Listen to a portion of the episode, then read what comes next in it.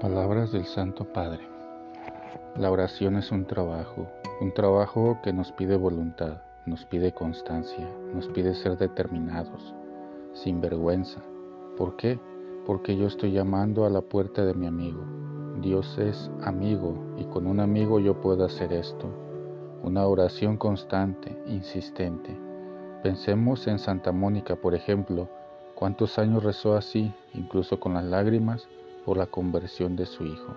El Señor al final abrió la puerta. Tomado de la homilía de Santa Marta del 11 de octubre de 2018.